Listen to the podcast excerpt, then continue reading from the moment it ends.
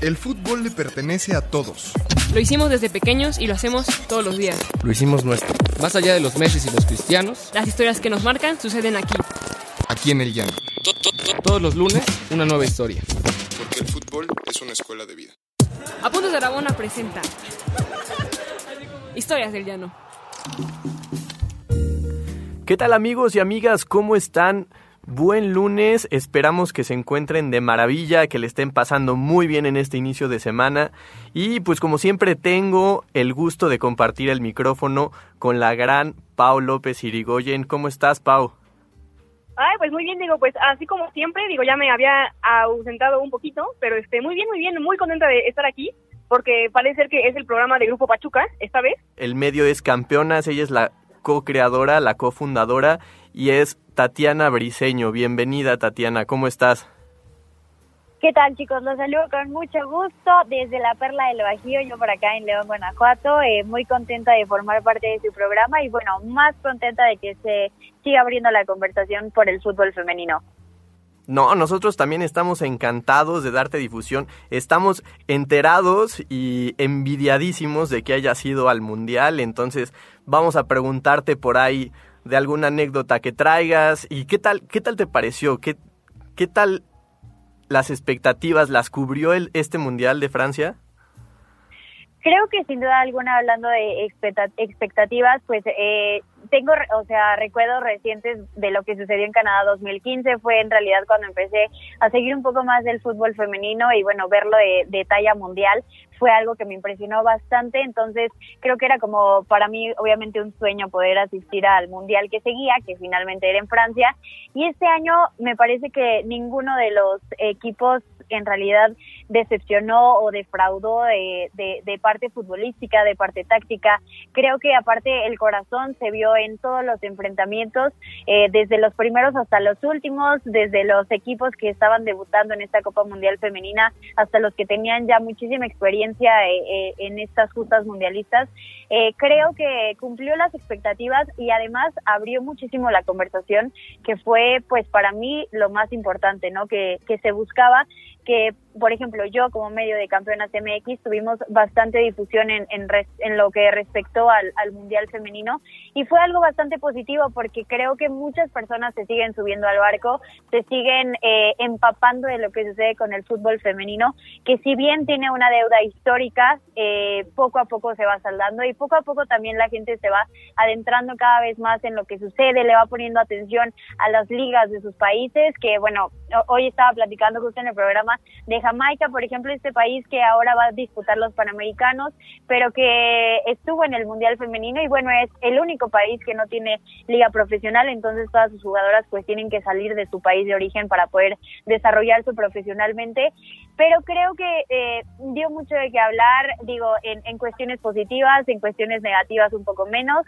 pero bueno, finalmente que la selección de Estados Unidos se haya coronado y de esa manera eh, siento que fue también algo positivo. Eh, sabemos del potencial que tienen las norteamericanas y bueno, enfrentarse a un cuadro como el holandés a mí me emocionó bastante porque eh, mi abuela era holandesa, entonces eh, pues no sé, yo cuando, cuando ya finalmente se resolvió la final estaba muy contenta y bueno, ver a Estados Unidos siempre será un deleite.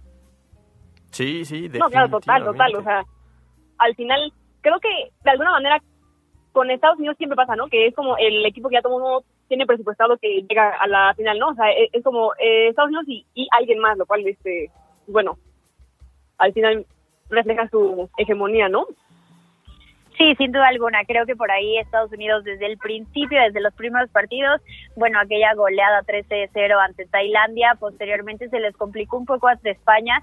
Y por ejemplo, eso, eh, hablando específicamente de ese partido, me dio mucho gusto que España le diera batalla a Estados Unidos, porque habla del crecimiento y del desarrollo que han tenido las jugadoras de la Liga Iberdrola, eh, pues los últimos años, ¿no? Vemos jugadoras finalmente como Jenny Hermoso que se han podido desarrollar en el plano personal, en el plano futbolístico y que siguen siendo referentes este, para las pequeñas generaciones que vienen, pues ya eh, teniendo en mente que se pueden desarrollar como futbolistas profesionales, que si bien va a ser complicado, eh, se están sentando ya las bases de un proyecto sólido y en España específicamente están haciendo las cosas muy bien. Por allá el director de la Real Federación Española de Fútbol, Luis Rubiales, está echándole toda la carne al asador para que el fútbol femenino siga creciendo y bueno, estar eh, a la espera de lo que suceda para la próxima temporada, que por cierto arranca el 8 de septiembre y el 1 de agosto será eh, el sorteo para ver cómo queda el calendario para la próxima temporada, pero bueno, me, dio muchísimo gusto que España diera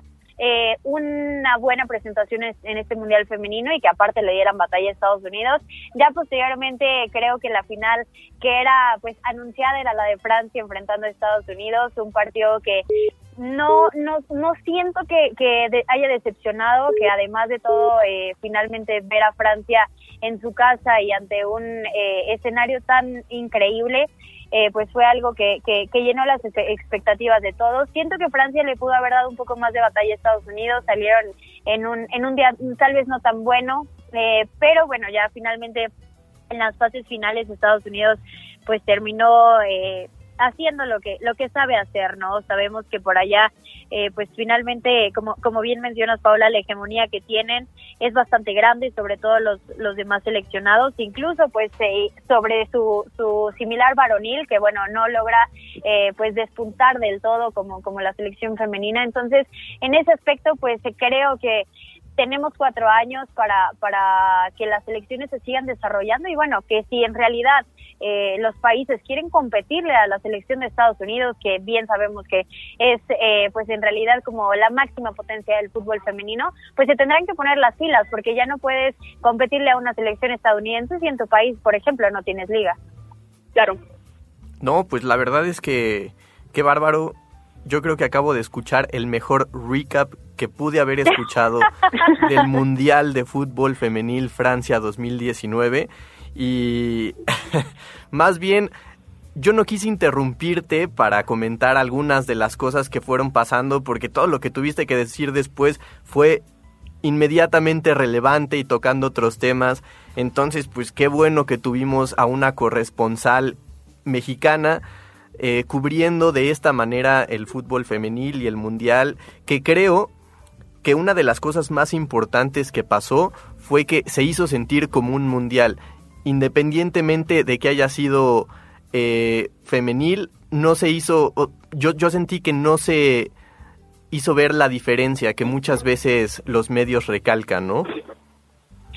Sí, creo que eso sin duda alguna. O sea, había, y yo leía muchos medios que decían que eh, finalmente no se siente un ambiente mundialista, que Francia tal vez no estaba preparado como sede para en realidad llevar a cabo eh, de manera exponencial un mundial, de, de manera que todo el mundo se enterara de que hay un mundial en Francia y de que este año era año, bueno, es año mundialista. Entonces, creo que por esa parte sí siento que Francia me quedó a deber un poquito como sede. Yo cuando llegué a París me esperaba pues tal vez más, cosas, eh, que, que hubiera espectaculares, no sé, o sea, que estuvieran pegados eh, propaganda en la calle, que, que en el metro viéramos algo del Mundial Femenino, eh, y pues en realidad no, o sea, siento que por esta parte a Francia sí le faltó un poco como sede, la organización pues fue dos, tres más o menos de, de la mano con la FIFA, que bueno, tuvieron allí un poco de errores en cuanto a los boletos, en cuanto al acomodo de los asientos.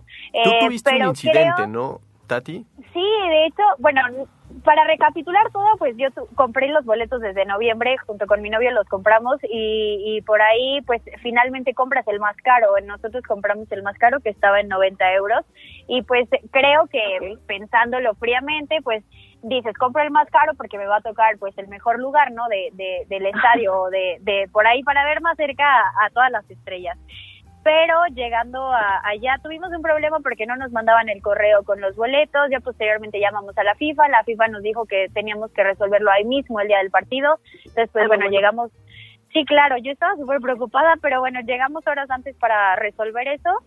Y pues en realidad nos dijeron que compraras el más caro o el más barato, que todo era por sorteo y que te podía tocar pues en realidad donde la FIFA quisiera. Entonces a nosotros nos mandaron hasta arriba, estábamos eh, cinco filas de, del techo hacia abajo.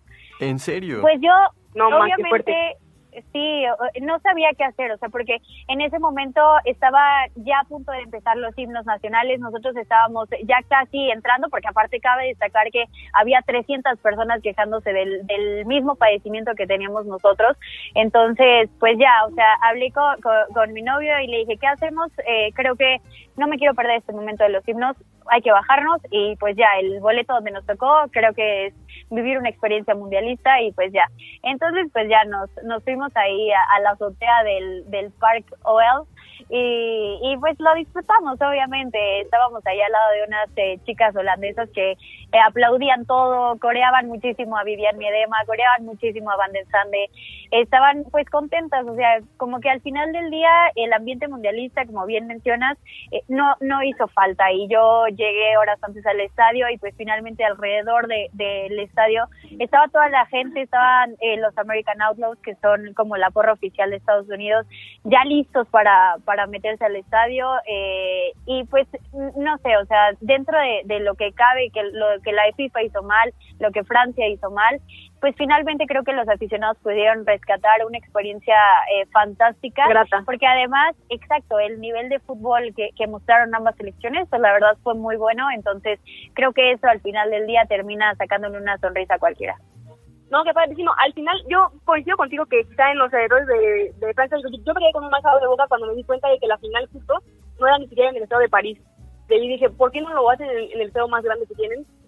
No, no lo sé. Y ahora que estabas contando, te quería preguntar, ¿realmente fuiste como Tatiana Briseño o fuiste como campeona? Eh, porque al final es difícil, o sea, yo, yo siento que en claro, femenil también es, o sea, lo que muestra también la dificultad que tienen los medios que cubren a lo femenil para justo pues tener un espacio de primera mano para reportar, ver, demás. Este, no sé cómo, o sea, al, al final, o sea, acabaste yendo como una espectadora más, supongo. Sí, mira, la verdad fue complicado porque cuando eh, otras compañeras de, de otros medios, eh, en, específicamente una chica de Honduras, Emma Ramos, que ella colabora con nosotros en Campeonas MX contándonos lo que pasa con, con la futbolista en Honduras, eh, me dice, oye, ¿sabes qué? Ya van a salir las acreditaciones, ¿qué onda? ¿Qué, eh, ¿Te vas a acreditar? ¿Vas a ir como, como aficionada? ¿Qué vas a hacer?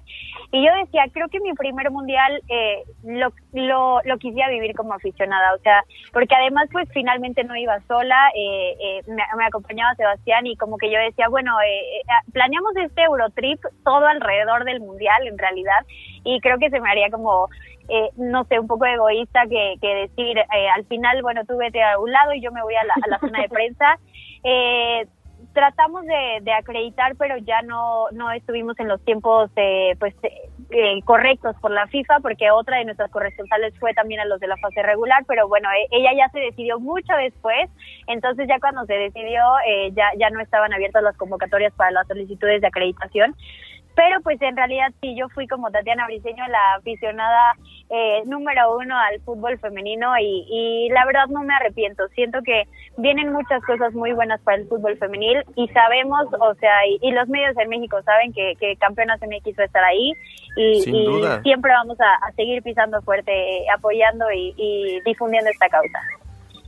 Sí, claro, y para los que no conozcan todavía Campeonas, es un medio que para mí es el más importante en cuanto a seguimiento, en cuanto a las especificaciones de estadísticas y la gran cobertura que hacen en todos los partidos de la liga con corresponsales en cada equipo y pues para los que no estén enterados que se me hace difícil que alguien no esté siguiendo el fútbol femenil y esté enterado de la existencia de campeonas, pues bueno, ahí lo tiene, ¿no? Porque es importante dar a conocerlos, eh, que sigan teniendo mucho alcance, que es algo que han logrado solitas con el gran trabajo que han hecho. Y pues bueno, felicitarlas una vez más, Tati. Ay, muchas gracias. De verdad, eh, creo que este sueño que comencé con, con Marianita, a quien también le mando un gran saludo, este, pues no sé, o sea, comenzó como una pasión, las dos compartíamos la misma pasión por el fútbol femenino y nos dábamos cuenta de que eran muy pocos los medios de comunicación que en realidad cubrían el fútbol femenil y el, deporte femenil en general. Entonces, creo que nace a partir de una necesidad grande de, darle cobertura total a la liga femenil. Eh, y bueno, obviamente hay, medios de comunicación que estaban antes de nosotras, pero eh, nosotros pues finalmente nacimos a la par de la liga femenil. Actualmente pues sí, tenemos corresponsales que cubren a, cada uno de los equipos de la Liga MX femenil y bueno, eh, me, da gusto decir que también nos hemos eh, desfronterizado porque pues ya también tenemos a chicas que cubren fútbol en Argentina, tenemos a, Rocío que cubre fútbol también femenino en, en Guatemala, tenemos a, Carla que cubre también en Chile. Y justamente también me la encontré ahí en el Mundial que estuvo apoyando allá a las chilenas también en, su debut en, en, Copas del Mundo. Entonces, pues bueno, es, es un trabajo en conjunto que, que es, eh, ha costado muchas desveladas, ha costado eh, eh, tal vez, eh, no sé, salir de nuestros horarios, salir de la rutina, pero, pero que ahí va caminando poco a poco y que bueno, o sea, finalmente ahorita ya poco más de, mil seguidores nos alejan de los diez mil en, en Twitter, entonces estamos muy contentos de que también la gente se vaya sumando al proyecto para, para que sigan dándole difusión al fútbol femenino. Oye, hey, qué bien, o sea, digo, ya, ya está, es, es un éxito, o sea, ya, ya, es, ya es bastante grande. Oye, y después de escuchar al final todo lo que implica el hecho de cubrir lo femenil, que es justo lo que dicen, ¿no? De ver los demás, y que es al final entrar en, en, en, un campo, digamos, este, digamos, difícil porque es porque son pioneras, pero claro. dado que fuiste al mundial, ¿cuál crees que fue aquella experiencia así que de verdad te puso la piel chinita? Para que digas, con esto me quedo. Sí, el highlight, yo también te creo a preguntar. Que, este, el momento en el que entré al estadio, o sea, caminé al estadio y me solté a llorar de que no me la creía, uno que estaba ahí y dos que estaba lleno, o sea, que no cabía ni un alma y que toda la gente estaba coreando y que toda la gente estaba, por ejemplo, cantando el himno de Estados Unidos, que, que la pasión por el fútbol, en realidad ese día fue el día que, que dije, de verdad la pasión por el fútbol no tiene género, o sea, no, no hay que ponerle etiquetas, no hay que ponerle estereotipos, algo que nació como un deporte y se va a morir y va a, estar por siempre hasta la eternidad como un deporte que no tiene género. Eh, siento que, que eso es así como el, el máximo highlight, ese momento en el que entré al estadio y dije, o sea, estoy aquí y lo estoy compartiendo con toda esta gente que, que comparte tal vez los mismos pensamientos que yo, que, que tienen los mismos sueños de que esto se llegue a profesionalizar de tal manera que, que no tengamos que hablar del fútbol femenino como un fenómeno irregular de la sociedad. Sí, claro, que no haya distinción de género para lo que es el fútbol, ¿no? Que estamos convencidos también en la forma en la que nosotros difundimos y creamos contenido, que es un motor de transformación social, que eh, no distingue ni entre género, ni entre raza, ni entre capacidades y hay que cubrir todas las formas de transformar a la sociedad a través del balón.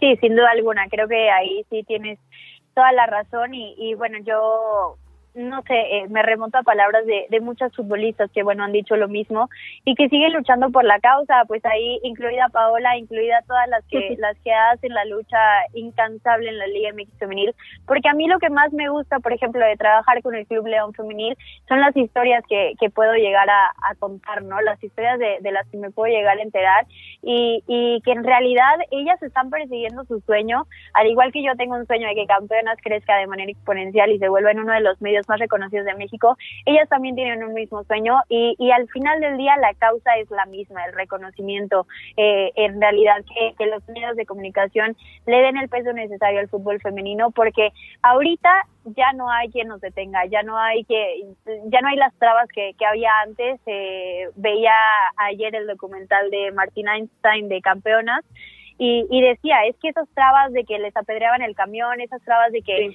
eh, no sé, tantas cuestiones que ahorita pues en realidad ya no existen, ¿no? Eh, puede haber chicas que tal vez sus papás no las dejen jugar, pero se tiene que abrir la mentalidad, se tiene que abrir los ojos y decir, actualmente una mujer se puede desarrollar en el plano profesional en el sector que quiera y no debe de haber limitantes para, para que las mujeres puedan, puedan hacer y realizar sus sueños. Ni brechas de ningún tipo, ¿no? Sí, exactamente. Eh, lamentablemente las brechas pues actualmente son, son muy grandes, eh, hablando específicamente de fútbol. Pero sé que, que cada vez más patrocinadores se van a animar, cada vez eh, son más las personas que se interesan por el fútbol femenino. Y bueno, eh, yo por Sin ejemplo duda. veo eh, el, el ejemplo perfecto con lo que sucede en Argentina. Apenas en, en marzo anunciaron la creación de la liga profesional. Eh, actualmente por allá hay, hay una huelga muy grande de, de jugadoras que no quieren estar con el cuerpo técnico porque falta profesionalismo por allá y bueno, ellas siguen luchando por amor a la camiseta también. Es algo complicado que pues finalmente se expande, ¿no? A todo el mundo porque eh, en cada país eh, siempre late un corazón por el fútbol, entonces creo que por, por este aspecto eh, la brecha es grande, pero cada vez se va cortando más gracias a, al esfuerzo de todas y al coraje, a la pasión, al entusiasmo que le ponen al fútbol femenino, que, que bien eh, me, me decían, porque hay, hay muchas cuestiones que dicen, bueno, es que el fútbol femenino no es igual que el fútbol varonil. Pues obviamente no es igual, o sea, las cuestiones que tenemos físicas las mujeres y los hombres son diferentes, entonces el fútbol va a ser eh, no no no igual, ¿no? Eh, siempre va van a destacar características en el fútbol femenino y el del fútbol varonil. Entonces, por esta parte, pues creo que los que no han empezado a ver el fútbol femenino o por lo menos la Liga MX femenil o que no vieron el Mundial, pues tienen mucho de dónde ver porque ahorita acaba de empezar la Liga MX femenil y, y pues de- destacar desde el pensamiento, ¿no? De- tal vez de, de, de hombres y de mujeres que pues desde ese punto número uno que el fútbol varonil y el femenil no son iguales, hay muchas características diferentes y no por eso uno es malo y el otro es bueno o viceversa. Entonces, creo que por ese, esa parte, pues sí, eh, invito a, todo tu auditorio, obviamente, que, que se animen, que la Liga MX Femenil apenas está comenzando y que finalmente es, es un escenario gigante para que las mujeres sigan mostrando el potencial del fútbol que hay en México. Sí, no, no, no. Y lo bueno es que si, si, si por alguna razón se perdieron el Mundial, ya en cuestión de días empiezan los Panamericanos, que al final va a ser un torneo en el cual la selección mexicana sí va y que va a servir al final para medirse y, y evaluarse con los rivales de, de Latinoamérica. No sé cuál es tu pronóstico, Tatiana. Híjole, a mí me encantaría que México y Argentina se enfrentaran en la final. Siento que son son equipos que traen un nivel muy parecido. Eh, lo, lo que sucede en Argentina se está replicando mucho acá en México y viceversa. Entonces, eh, me encantaría que, que México obviamente llegara a la final. Eh, fíjate, también eh, el fútbol femenino en los Panamericanos es un ejemplo claro de la brecha tan grande de la que hablamos, porque eh, eh, los Juegos Panamericanos empezaron, si no me equivoco, en el 53, 1953. Y fue hasta 1999 que se implementó el fútbol femenino en realidad como disciplina. Entonces, eh, siento que pues sí, finalmente la brecha está muy grande y, y tanto en el Mundial como en la Liga Femenil, como en los Panamericanos, pero se va cortando poco a poco gracias al nivel que van mostrando las futbolistas. Me encantaría obviamente ver a México en, en los planos finales. Hizo muchísima falta en, en, en, En el en el Mundial. Eh, me encontré a varias chicas que traían la, la playera de México y obviamente las compatriotas ahí por les mando un abrazo a todas las que las que saludé por ahí en el mundial porque sí o sea a, pesar de que México no estaba ahí somos muchas las que apoyamos y, y queremos y amamos esta causa. Entonces eh, me dio mucho gusto ver por allá también a chicas con la playera de México que, que me decían no yo vengo de Guadalajara yo de Monterrey y tal y bueno yo de León entonces también me daba mucho gusto. Pero el- los panamericanos van a ser también una ventana muy grande para, para ver lo que traen selecciones como Paraguay, eh, como Costa Rica, eh, eh, eh, tal Argentina, eh, el caso Argentina que va sin sus máximos referentes. Y bueno, obviamente para ver cómo estamos nosotras, recordar que no son tantas las, las jugadoras de la Liga MX femenil que asisten a, a los Juegos Panamericanos, eh, son más pues finalmente las chicas que ya tienen eh, más experiencia, que, que están desde hace mucho con, con el plantel eh, mexicano. Yo he visto que se elevan las, las expectativas desde aquel partido que jugaron con el Ajax eh, o contra el PSV fue Fue con el el PSV. Contra el PSV que pues bueno o sea repleto de jugadoras holandesas que pues estuvieron en el equipo que disputó la final contra Estados Unidos y que jugaron muy bien, ¿no? Entonces yo veo un crecimiento a partir del premundial en donde no se clasificó y unas ganas de demostrar que la calidad no este, no, no se determina a partir del resultado que fue no ir al mundial, sino que hay mucho más que no hemos visto de ellas y que quieren demostrar. Sí, exactamente. Creo que Eh, y era una de las preguntas más recurrentes, ¿no? ¿Por qué México no está en el Mundial?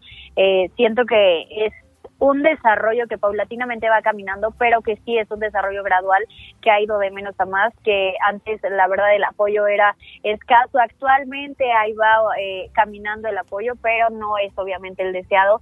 Entonces, bueno, todo es todos son procesos. creo que las elecciones que, que asistieron al Mundial tienen procesos que ya se asemejan mucho más a, sus contrapartes masculinas. Entonces, hasta que no pase en realidad esto en México, eh, pues en realidad la selección mexicana no va a poder caminar de la manera en que queremos. Pero tenemos cuatro años para prepararnos para el próximo mundial.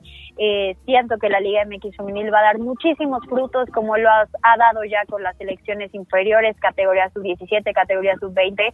Y finalmente, eh, ya una vez que se elimine la regla de mayores, podremos ver el verdadero potencial que hay, ¿no? De, de, la selección mexicana femenil, que sea cuando, pues, en realidad nutra ya eh, la Liga MX femenil totalmente a la selección. Así es, así es. Bueno, que al final la regla de, de mayores también depende un poco y va a depender un poco al final del salario. Sí, claro. Este, pero, pero, pero sí, o sea, digo, coincido y yo, y yo espero que en unos años justo las, las personas que hoy son menores son las que al final serán las mayores. Y pues sí, o sea, después de quedar campeonas en el Mundial de eh, Uruguay, parece que es un grupo que puede dar mucho, mucho en 5 o 10 años. Sí, siento que, por ejemplo, ahí hay casos súper claros, lo veíamos, y yo lo veía ayer con Natalia Mauleón, esta chica que, bueno, es ya la capitana de Jugadoraza, ¿eh? sí, sí, sí, no. Jugadoraza, es, eh, pues en realidad sub-20, es ya la capitana del Toluca. Finalista de Mundial, sub-17. Sí, exactamente. Y orgullosamente de mis tierras. Exactamente.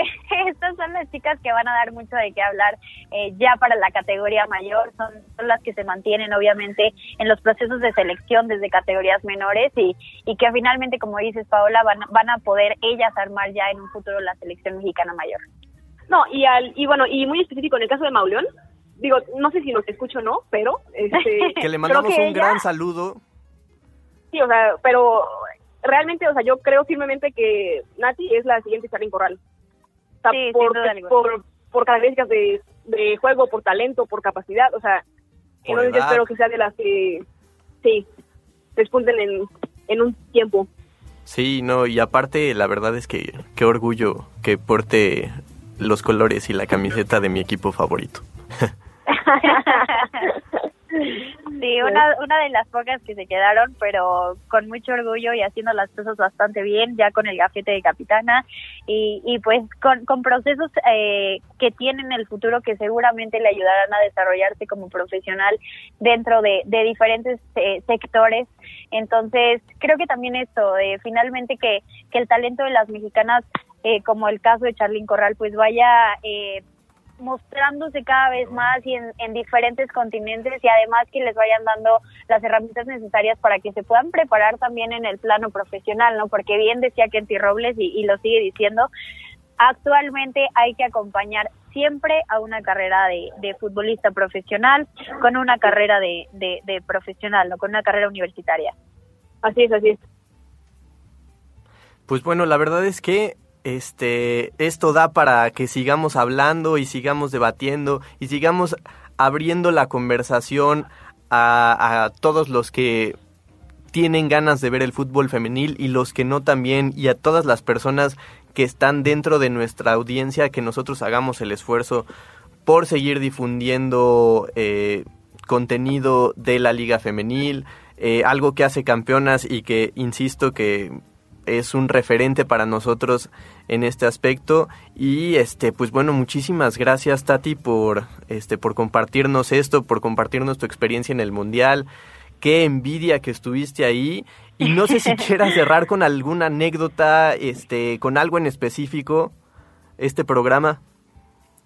Pues mira, yo creo que cierro el programa con, con una anécdota, eh, pues no sé, que, que a mí me mostró que además de que el fútbol no tiene género, derrumba las, las barreras de, en cualquier aspecto, porque en el, en el camino ya a Lyon nos encontramos a una chica, Annie, eh, que traía su playera de Estados Unidos. Obviamente yo le pregunté que si iba a la final y me dice que sí, que pues en realidad se iba a la aventura. Ella tiene, tiene 17 años, vive en Polonia, es de Estados Unidos, pero estudia en Polonia Y, y le digo, bueno, ¿y, ¿y qué onda? O sea, ¿conseguiste boletos? Sí, es que yo soy de, de, de los American Outlaws, la porra de, de Estados Unidos.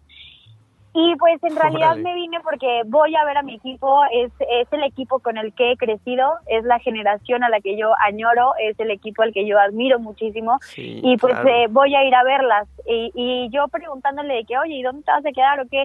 Y me dice, no, pues no tengo en dónde quedarme, de hecho te quería preguntar que si me puedo quedar con ustedes.